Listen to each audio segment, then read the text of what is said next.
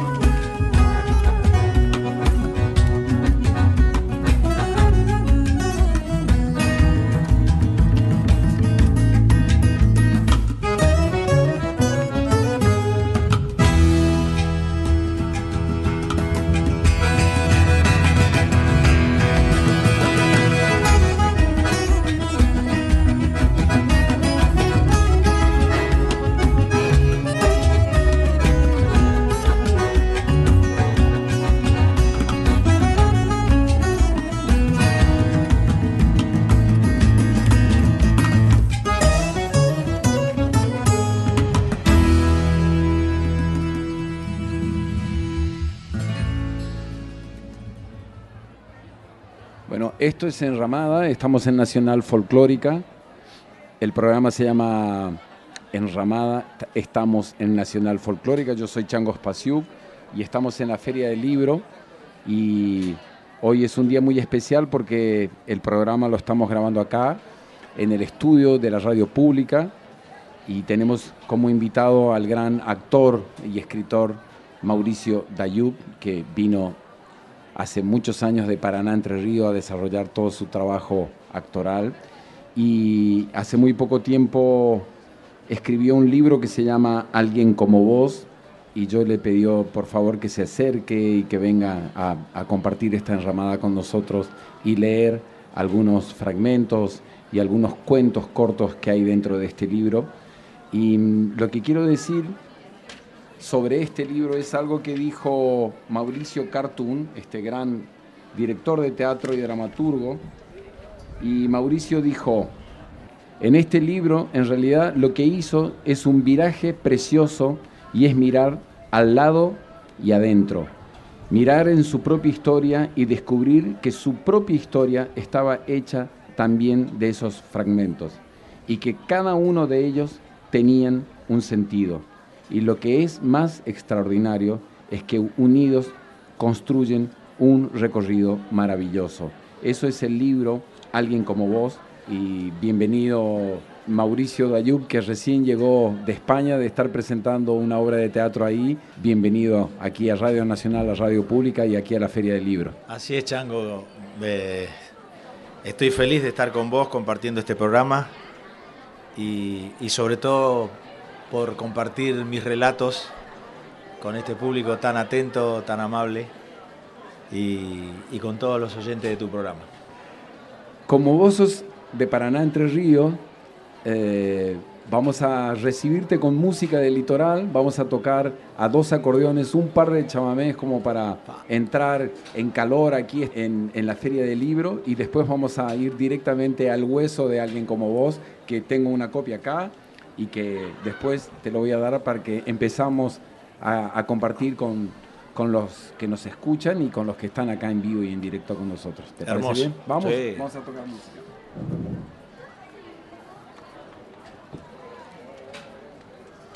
Maestro, voy a empezar a hacer sonar. Se preparan. Sí, estamos acá. Afinan. Vamos a ponerlo al revés. Ahí.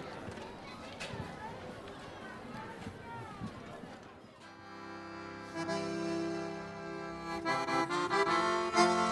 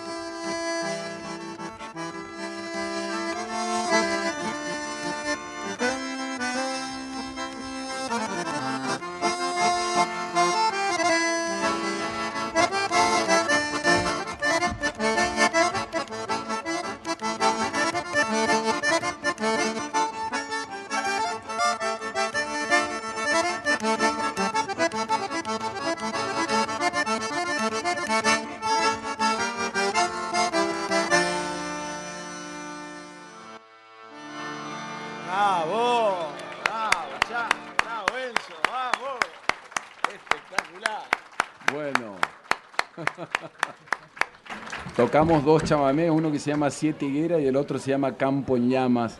Así que, bueno, ¿cómo es eso de escribir? ¿De qué se trata alguien como vos, eh, Mauricio? Bueno, estas son historias que me ocurrieron a lo largo de mi vida. Son todos hechos reales. No hay ficción. Eh, en un momento empecé a recordar situaciones que nunca me había podido olvidar porque me habían enseñado algo y empecé a escribirlas en un cuaderno, anotaba el título. Eh, la primera empezaba cuando mi madre me dijo que iba a tener que ir a un lugar que se llamaba Jardín de Infantes, lo que me pasó ese día. Este, después la otra historia iba a los 8, la otra a los 11, a los 15, a los 25. El libro se llama Alguien como vos porque son cosas que nos pueden haber pasado a cualquiera de nosotros, solo que yo encontré la manera de relatarlos y de, y de armarle un estilo para que fueran muy fluidos. De hecho, lo fueron tanto que lo empecé haciendo para mí y en poco tiempo terminó siendo un libro, ¿no? Sí, me acuerdo que eh, durante la pandemia empezaste a enviar a muchos eh, audios Sí. de esos cuentos cortos para que lo musicalicemos y, y- y muchos de ellos están subidos a, a tu página de YouTube Sí. en los cuales los relatás con música, pero después toda esa información y mucha más terminó siendo un libro maravilloso y, al cual yo te invito a leer uno que está en la página 74 y se llama Siesta, algo muy, muy, muy litoraleño y que algunos cuentos Mauricio los va a leer y lo vamos a musicalizar y otros vamos a dejar tu voz sola. Este quiero tocar algo de fondo, Me encantaría. el triste se llama, es un chamamé muy de la siesta y vos vas a relatar esa pequeña siesta. Vamos. Me encanta. Dormir la siesta siempre fue una obligación imposible de cumplir entre mis hermanos. Éramos cinco. Al que le tocaba dormir con mi papá se salvaba, porque podía escaparse. Mi papá dormía como un tronco y no escuchaba el menor ruido. En cambio, con mi mamá no había posibilidades de hacerlo. Tenía el sueño muy liviano. Así las cosas, siempre había cuatro hermanos asociados en contra de uno que esperaban que papá y el elegido se fueran a la cama para colgarle del lado de afuera del picaporte de la puerta cucharones y cacerolas de metal para que cuando mi papá se durmiera y el elegido intentara escaparse de la siesta, al abrir la puerta, bajando el picaporte, lo sorprendiera el ruido de las ollas estallando en el piso y esa explosión alertara a mi papá para impedir el escape. El impacto de la despertada violenta les arruinaba el día para siempre a mis padres. Sin embargo, como podían, intentaban volver el tiempo atrás, aplacar sus corazones y recuperar el sueño. Así las cosas, siempre había cuatro hermanos satisfechos desde sus camas que miraban el techo sin inmutarse, con la satisfacción de sentir que el plan había salido bien. Mientras tanto, uno solo lloraba en silencio por el reto recibido. En casa, a la hora de la siesta, se imponía justicia del modo que se podía.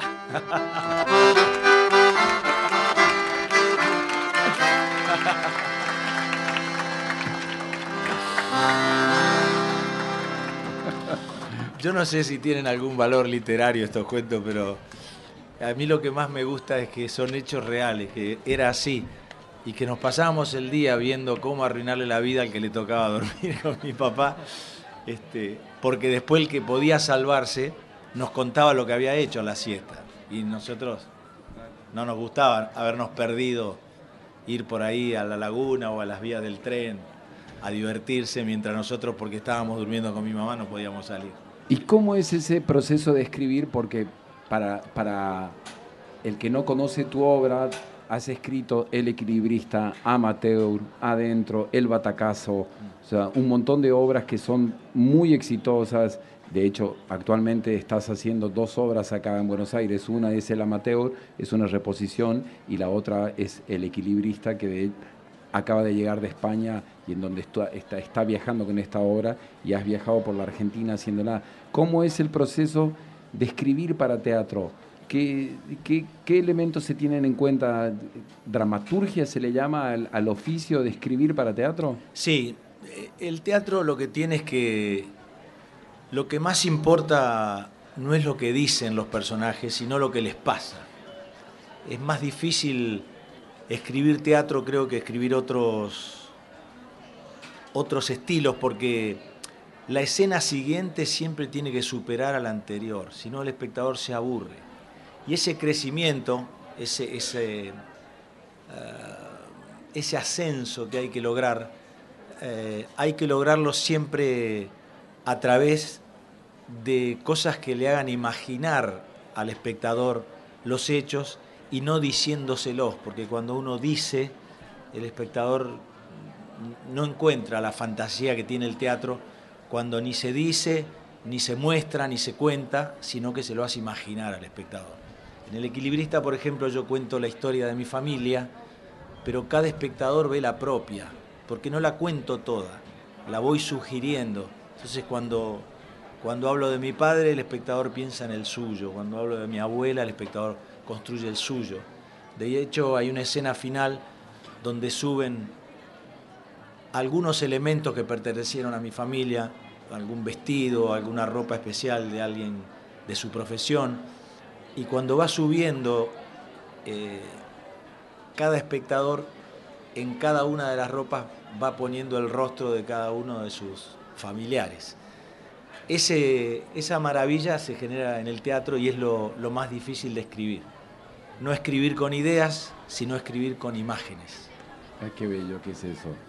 Y leyendo tu libro, alguien como vos, hay un cuento que se llama Pelea, eh, está en la página 59 y es increíble porque a mí me, conectó con un montón de imágenes, pero me gustaría hablar de esas imágenes y de circunstancias de la vida que me, que me conectaron con este cuento, pero, pero prefiero que primero lo leas. Genial. No sé, ¿qué edad tenías cuando sucedió lo de la pelea? 12. Eh, 12 años. Bueno, eh, es casi lo mismo, la misma época en la cual yo conocí a esos personajes viéndonos en la televisión, pero bueno, contar, contarlo, léelo para nosotros y, después me encantaría que hablemos alrededor de, de todas esas historias. El club de mi barrio era un lugar donde casi siempre pasaban cosas que iban a favor de la diversión, del aprendizaje y también de la superación personal. Mientras aprendíamos a jugar algún deporte nos asombrábamos mirando a los que más se destacaban, porque había verdaderos magos, virtuosos con la pelota de básquet, de fútbol y hasta con la de metegol. Aprender más o llegar a ser mejor en ese club era algo natural. Y los grandes también lo vivían así, porque sin que nadie se los pidiese, se transformaban en padre, madre, tutor o encargado para aclarar cualquier injusticia provocada por los errores de la niñez. En ese club, los adultos de la comisión directiva en un momento emprendieron algunas actividades culturales y gracias a esa tarea, una tarde pudimos tener muy cerca a un ídolo de nuestra infancia, a Carlitos Balá. También una mañana con una escalera entre varios chicos pudimos seguir las huellas en un paredón por donde decían que la noche anterior Sandro había tenido que saltar para escapar del asedio del público y poder llegar a otro show. Un día lograron traer a Titanes en el ring, y yo por ser local y porque insistí mucho, pude ubicarme en el pasillo por donde pasaban los luchadores. El ring y las peleas me habían puesto muy eufórico, y en medio del griterío que le propinábamos a los luchadores, quise comprobar qué tan fuerte era el cuerpo de la pantera negra y me salió pegarle una patada en las costillas cuando pasaba hacia el ring. Caradagian, que estaba a unos metros, me vio, se acercó a mí enojado, me agarró fuerte del brazo y me dijo, ¿cómo le vas a pegar una patada? ¿Y si te muerde? Yo no entendía cómo el mismísimo Caradagian en vez de cuidar a la pantera, había venido a protegerme después de lo que yo había hecho. Pero al mismo tiempo me iba sacando del brazo hacia atrás como expulsándome del show. Finalmente quedé atrás de todo, perdiéndome el espectáculo que tanto quería ver. La pelea empezó, yo no podía ver nada, solo escuchaba de lejos al relator y al público que alentaba. Tratando de volver a normalizar mi situación y aprovechando que Caradagian no estaba cerca, vi una mesa sola y libre y me quise subir para pararme arriba y desde allí alcanzar a ver la pelea. Lo hice sin darme cuenta de que la mesa estaba libre y sola porque se había roto, le faltaba una pata. Apenas subí, me di un golpazo y sentí que Caradagian y la Pantera Negra me habían devuelto la patada. Ese día supe que transgredir tiene sus consecuencias y fundamentalmente aprendí que cuando voy a hacer algo que no está bien, siempre alguien me puede estar mirando. Por eso creo que Caradagian no se fue del todo para mí. Porque desde ese día, cuando compruebo que nadie me está mirando, me miro yo y me peleo conmigo. Y pienso que la gran pata que le falta a la mesa del mundo en que vivimos es la mirada de cada uno sin esperar el correctivo del otro. Esa es la gran pelea que a los 11 años en el club de mi barrio me enseñó Caradagian.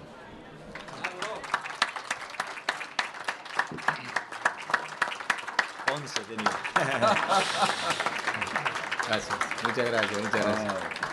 Bueno, habrá muchos de los que nos escuchan recordarán lo que era la, la televisión en blanco y negro y de lo que era ver titanes en el ring el Hielero, William Booth, eh, Pepino. La Momia y, y Gengis Khan. Vos sabés que cuando, cuando, cuando yo leí Pelea de tu libro, me acordé de Gengis Khan, que nosotros lo veíamos en, en misiones, en la tele. Y cuando vine a Buenos Aires, uno de los primeros programas en los cuales yo empecé a tocar mucho y después eh, un año fui a exclusividad y tocaba todas las noches, eh, todos los sábados o los domingos, era la noche del domingo del programa de Gerardo Sofovich en el viejo Canal 11, lo que es hoy Telefe. Y, una de las cosas que se hacía en la noche del domingo, además del corte de la manzana, era la pulseada. y, el que, y el que dirigía la pulseada era Arevalo. Y Arevalo era quien personificaba a Gengis Khan. Entonces, cuando, cuando yo fui a tocar en la noche del domingo, de golpe me pongo a hablar con Arevalo y me dice, no, yo, yo soy el que era Gengis Khan. y casi me largo a llorar, porque imagínate vos, o sea... Tenía salido ahí mismo. No tenía Gengis Khan adelante mío, no, no podía creer de verlo en, en, Apóstoles Misiones, en la televisión de blanco, y negro, y después verlo a Gengis Khan ahí. era increíble. Y cuando, cuando vi y cuando leí tu libro me, vino esa imagen, algo muy parecido a la dinámica del teatro, es como que vi mi parte, aunque vos no lo nombrás, a mí me conectó con, toda esa situación. Son como disparadores, ¿no? Cualquiera tiene un club de barrio, a todos nos tocó dormir las siestas, son relatos que, que son similares a nuestra vida. Y, y están contados desde un punto de vista para eso, para que cada uno recuerde la suya, ¿no? Cumple su misión. Si a vos te pasó lo que te pasó, yo entiendo que el relato llegó donde yo quería. No, y me acuerdo que lo llamé por teléfono a mis hermanos a Misión y le digo, conocí a Gengis Khan. Imagínate vos, tremendo. Arevalo. Bueno, ahora para cuando muchos recuerden el programa de Sofovich y se acuerden de las pulseadas y Arevalo, él era porque tenía, estaba todo tuneado, sí, sí. tenía como... Para compartir un poco lo que le pasaba al chango, yo me había hecho el traje de la momia. Pero claro, era chico y no sabía cómo se hacían los vestuarios. Entonces con mis hermanos habíamos cortado camisetas manga larga y íbamos uniendo, hicimos una tira, un rollo más o menos de, de medio metro y empezábamos desde el pie a enrollar, enrollar, enrollar, después al otro pie, después subíamos al cuerpo, no nos podíamos sacar el vestuario solo después y entonces el, que nos ayudaba siempre decía, no, ahora arreglate. y, había que desenrollarse entero. bueno, estamos en la mitad del bloque, vamos a cortar el bloque y con un poco de música y después vamos a retomar de nuevo. En la edición están Diego Rosato y el Tano Salvatori, el productor general de la radio de Juan Sixto, la dirección de la folclórica 98.7 es Mavi Díaz, la producción del programa es de María Rita Medina y después nos pueden dejar sus mensajes cuando lo escuchen a arroba nacional folclórica 987 o arroba changospasiuk, que es mi Instagram, o en mi Facebook arroba el changospasiuk y nos hacen sus comentarios de este programa especial desde la Feria del Libro en el stand de la radio pública eh, aquí en la ciudad de Buenos Aires, en donde estamos compartiendo un encuentro con una lectura de un libro de Mauricio Dayub que se llama Alguien como vos. Estamos con Enzo de Martini en el acordeón, estoy yo con mi acordeón y vamos a cerrar este primer bloque con un chamamé. ¿Le parece bien? Me encanta. El chamamé se llama Granja San Antonio, Bozos de Paraná, Entre Ríos. Así que vamos con ese chamamé.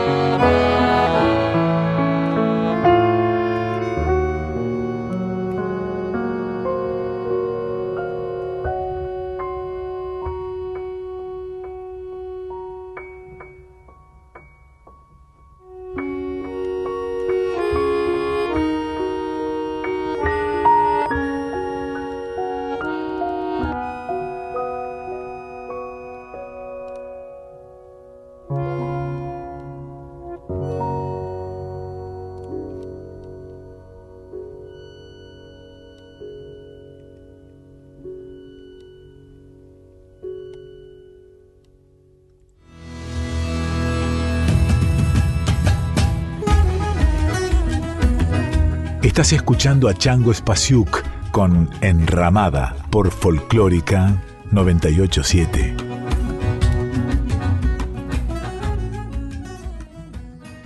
Este programa se hace con el apoyo de Yerba Mate Tarahui, del establecimiento Las Marías.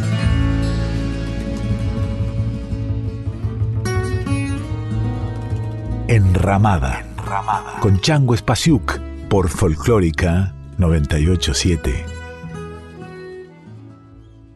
Mauricio, hay, hay algo que a mí me... un- uno de los de las historias más hermosas que están en el libro es una que se llama Decisión. Y que habla un poco de, de una decisión que tomó tu padre. ¿Querés que te diga la página? Sí, acá lo tengo, acá lo tenés ahí. Sí.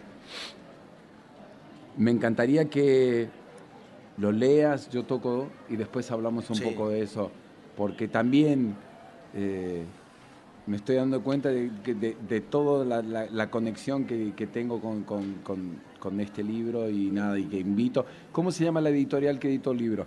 Random House. Está acá nomás, a media cuadra. A media cuadra. a- ¿cuántos? 50 metros. Ahí Este, donde están los sí, ahí está el stand, Era sí. como Don Verídico cuando hacía la landesina. ¿Vas hasta los paraísos? Ahí, ahí no. Ajá, te- un, poco, un poco más allá.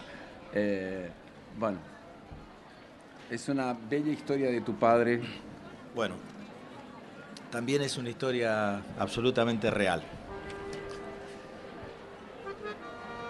Mi papá recordaba los días de lluvia con mucha felicidad. Se le iluminaba la cara cuando contaba que en su infancia los desagües de las calles de su barrio estaban a la vista. Eran grandes tubos cilíndricos cortados a la mitad y cuando la lluvia era intensa se llenaban de agua. Él con sus amigos dejaban que la correntada los llevara flotando. Iban cielo arriba pestañeándoles a las tupidas gotas que caían con fuerza sobre los ojos, divirtiéndose por varias cuadras hasta aparecer en la embocadura de un arroyo. Con el progreso el asfalto cerró los desagües.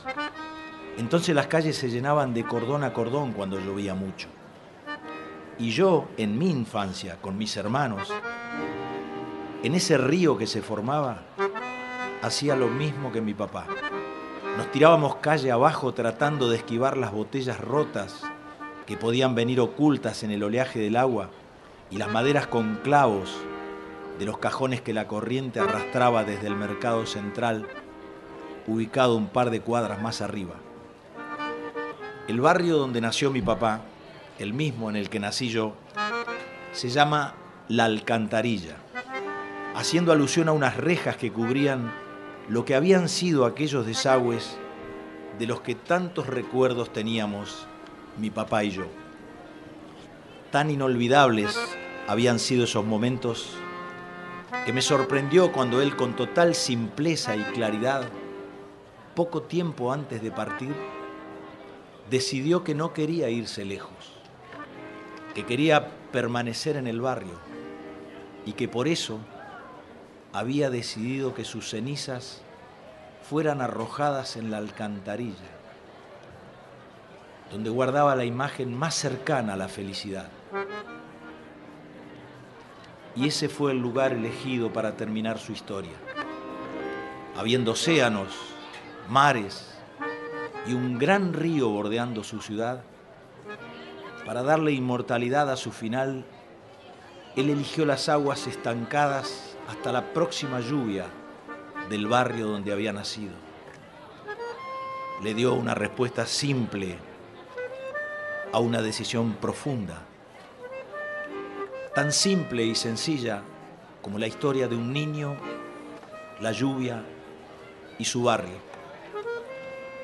Se puede pretender mucho más en la vida, pero cuando solo tres cosas bastan, uno puede irse y a la vez quedarse flotando en el mismo lugar donde se nació, se creció y se fue feliz.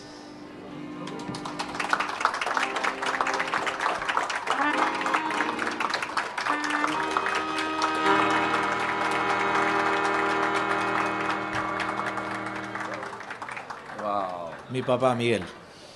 Hermoso, qué maravilla. Sí. Qué maravilla, qué lindo, qué, qué, qué mensaje maravilloso en un en una, en un mundo que, va en una dirección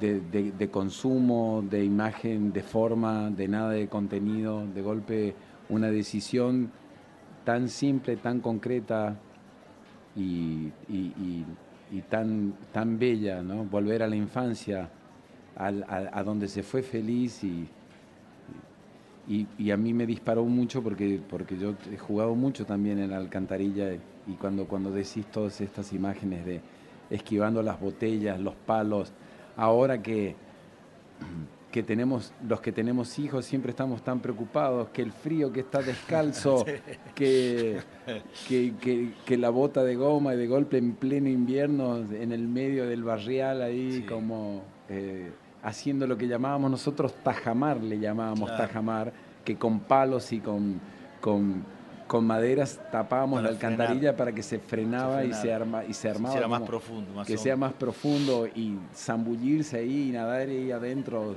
en, el medio de todo eso, donde había sapos, botellas y todos. Y la imagen de, volver ahí con las cenizas y quedarte ahí, eso me parece como un mensaje bellísimo. Y la, yo lo conté en una radio y, el periodista me decía, pero es cierto, es cierto, le, sorprendió la simpleza, ¿no? Por esto que vos decías, parece impensado que... A mí me sorprendió cuando me lo dijo, pero era tan clara la decisión que tenía que no hicimos más que cumplirla, ¿no?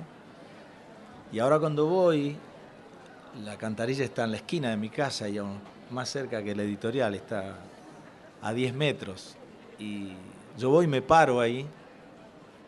Hace poco, la última vez que, fui, mi hermano dijo, mirá, han crecido plantas. y lo, vimos como un signo, ¿no? Como... Y nada, y, le digo cosas, le cuento cosas ahí parado. Este, y a mí me parece maravilloso que se haya querido quedar ahí para siempre, ¿no? Mauricio Dayup, un aplauso para él, mi amigo, hermoso. Gracias. Elegí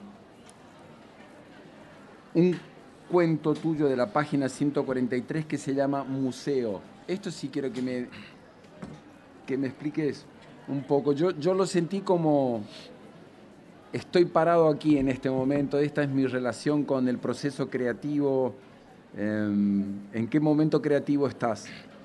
Después de que uno ha hecho todo lo que has hecho vos, las obras y todo lo demás, eh, ¿te pones a pensar, ¿y ahora por dónde sigo? ¿En qué hago? ¿Qué voy a hacer? No, no, porque me surge solo eso. Eh, nunca me planteé este, qué tendría que hacer. Yo siempre digo que ser feliz es ser de grande lo que uno se imaginó que iba a ser cuando era chico. Yo en este momento soy eso, lo que yo me imaginé. Eh, esa felicidad, esa alegría que me da. Porque yo en la ciudad que nací, cuando yo dije que quería ser actor, que me quería dedicar al teatro, yo creo que de los nervios mi mamá se rió mucho y me llevó a la casa una vecina y me dijo, contale qué querés ser cuando sea grande. Y yo le dije, quiero ser actor. Y se rieron las dos juntas. Y yo dije, esto no lo tengo que decir más, porque produce mucha risa y a mí no, no me gusta que, pase eso. Con el tiempo yo entendí que mi mamá no sabía qué hacer con eso, porque en, Paraná no había ni una escuela de teatro. Hoy el teatro se estudia en todos lados, ¿no? La Argentina es una de las tres o cuatro potencias teatrales más grandes del mundo casi que el teatro es como el fútbol, hay 150 salas de teatro independiente, pero en ese momento y a 500 kilómetros de Buenos Aires, ser actor era una utopía imposible. Entonces ese logro, esa meta obtenida, yo hoy puedo hacer mis obras, escribirlas, producirlas, actuarlas, tengo mi sala para hacerlas ahí mismo, ese logro eh, me da una felicidad esencial que con la cual no tengo que proponerme nada, se me aparecen solas los deseos de lo que quiero hacer. En este momento es hacer lo que estoy haciendo exactamente y cuando termine de hacerlo aparecerá algo nuevo. Igual en museo yo siento que es como una especie de, manera de pararse ante todo lo que uno ha hecho y, ah, cómo, y cómo continuar y me gustaría que lo compartas con la gente. Sí.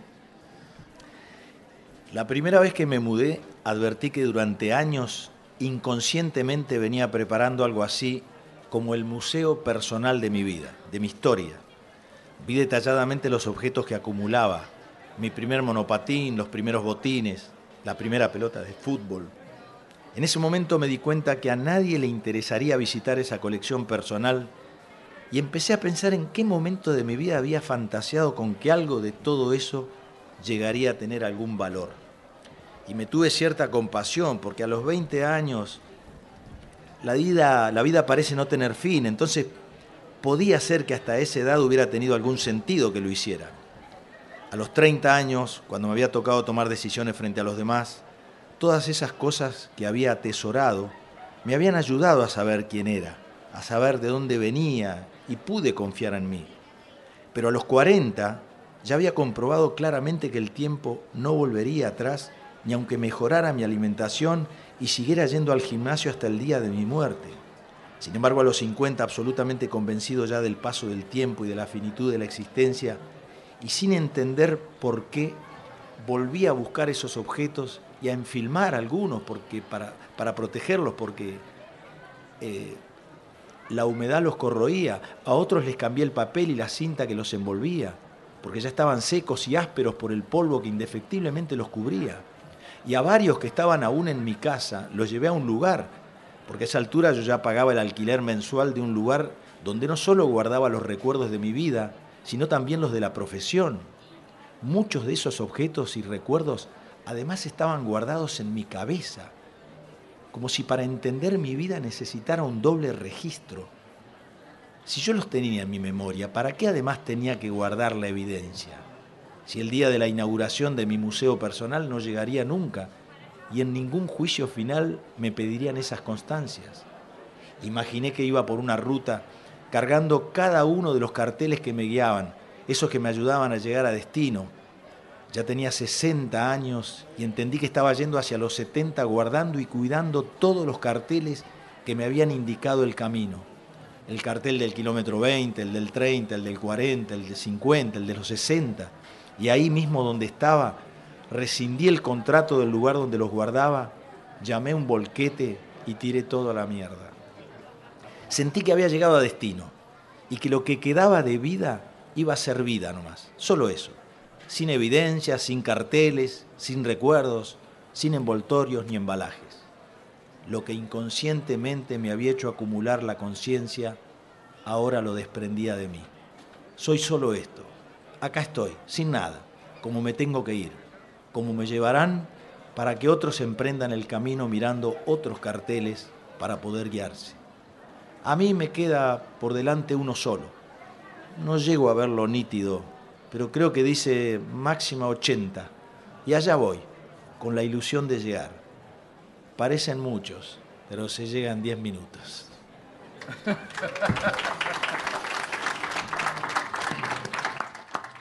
Me encanta esa. Ahora, entendí tu, tu, escucha, tu lectura, de verlo como un recorrido de todo el de todo el derrotero ¿no? de, una vida. Porque uno, uno, uno está guardando. Ahí, ahí tenés un, ah, Muchas gracias. Ahí está. Nada, uno va guardando cosas, va acumulando y a veces perdés tanto tiempo en organizar todo eso que ya fue vivido y que ya pasó y que y, no te da tiempo de, saborear y, de, celebrar en donde están parados tus pies ahora y en todo lo que hay por hacer. Como el, no es tiempo del descanso del guerrero todavía, uno tiene tantas cosas por decir y, está bueno, y, pero es...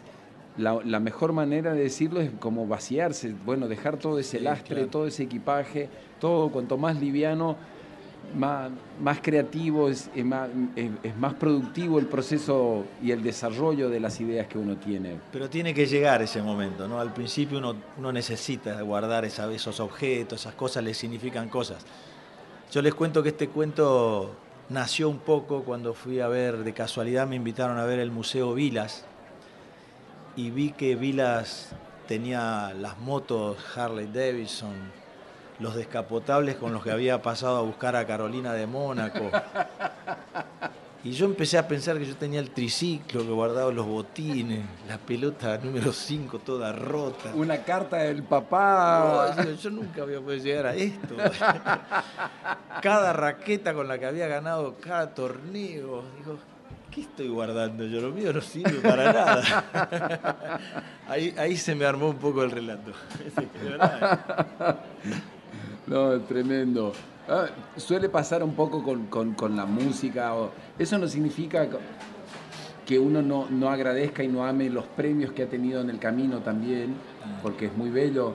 El premio es que, es que alguien se ha sentado a reconocer y, considerar el trabajo de uno y es bello recibirlo, pero después hay que, hay que continuar y, y la mejor manera de continuar es liviano y vacío para, para, poder ser llenado de nuevo de, nuevas ideas y de nuevas improntas. Y con respecto a ser llenado de impresiones, hay un cuento tuyo muy corto que con el cual me gustaría que eh, agradecerte y despedirnos, que es tu primera vez, la tenés impreso en la hoja, que es la primera vez que... Es el más cortito de todos. Que visitaste el teatro en la ciudad de Buenos Aires y, me parece que tiene mucha conexión con museo también, porque museo es como, una, es como la otra punta de, una punta del ovillo y mi primera vez es donde comienza todo, comienza todo ese, ese anhelo y ese deseo de, como decía eh, Bela Bartok, lanzarse a lo desconocido desde lo que es conocido pero intolerable. Ah. Bueno, dice así, la primera vez que vine a Buenos Aires tenía 14 años. Lo prueba una foto que el fotógrafo de la Plaza San Martín reveló en mi presencia esa mañana frente a Retiro. Me acuerdo que fui en tren a visitar a mi padrino Paco y él me preguntó a dónde quería ir esa noche. Al teatro le respondí. Entonces, te voy a llevar al Maipo, me dijo. Me acuerdo que hicimos una parada en el bar Suárez a una cuadra antes y que entramos a ver Gasalle Gasalla y el Maipo es el Maipo.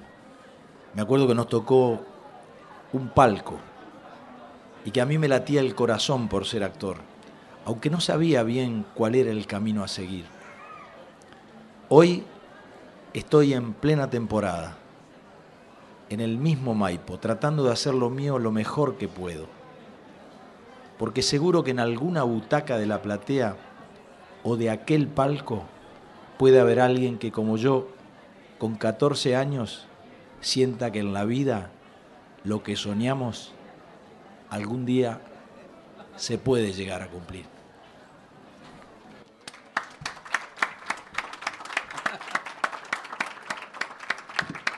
Gracias.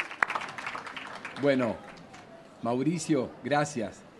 Hace frío, pero estamos en el stand de Radio Nacional, de la radio pública de una radio que genera un montón de espacios en los cuales se expresa toda una diversidad de contenidos y si no existiese un espacio como ese, mucha gente no podríamos acceder a tantas músicas diferentes, lecturas diferentes, poetas diferentes, escritores diferentes, eh, historias diferentes que hablan de, de, nosotros como país, un espejo en el cual mirarse. La radio como nada, como como decía Atahualpa Yupanqui, como una antorcha que usan los pueblos para ver la belleza en el camino y, resignificar todos los acontecimientos. Así que estoy muy, muy feliz y muy agradecido de que te hayas tomado tu tiempo, de, darnos el privilegio de tenerte sentado acá y de hacer esta pequeña enramada eh, y, después la vamos a compartir con, con, todos nuestros oyentes, pero hacerla acá y en vivo y en directo para toda la gente que está caminando hace frío, pero así todo viniste, hace frío y así todo vamos a tocar un poco de música y con esto nos vamos a despedir. Muchas gracias a todos, eh, a los que se han quedado acá, a los que vinieron a ver esta grabación y agradecer a Enzo de Martini, a toda la gente de la producción, Rita Medina y a todos, Pablo Caputo, Enzo. y al director de la Radio Nacional que está acá también acompañándonos, eh, Alejandro Paul de Sica, y a todos. Muchísimas gracias y que vaya todo bien. Gracias, Chango, a vos. este, este, par de chamamés están dedicados para vos y para toda la. Muchas gracias, es un honor para mí haber estado acá. Te tengo una admiración muy profunda. Me han acompañado en la presentación de mi libro también con Enzo. Así que estoy muy feliz. Muchas gracias a ustedes por quedarse, por compartir nuestras historias y a todos los oyentes. gracias. Vamos. A tocar un chamamé que se llama Don Gualberto. Hace frío, pero vamos, ¿no? Dedo duro. Dedo duro. Vamos. Un, dos,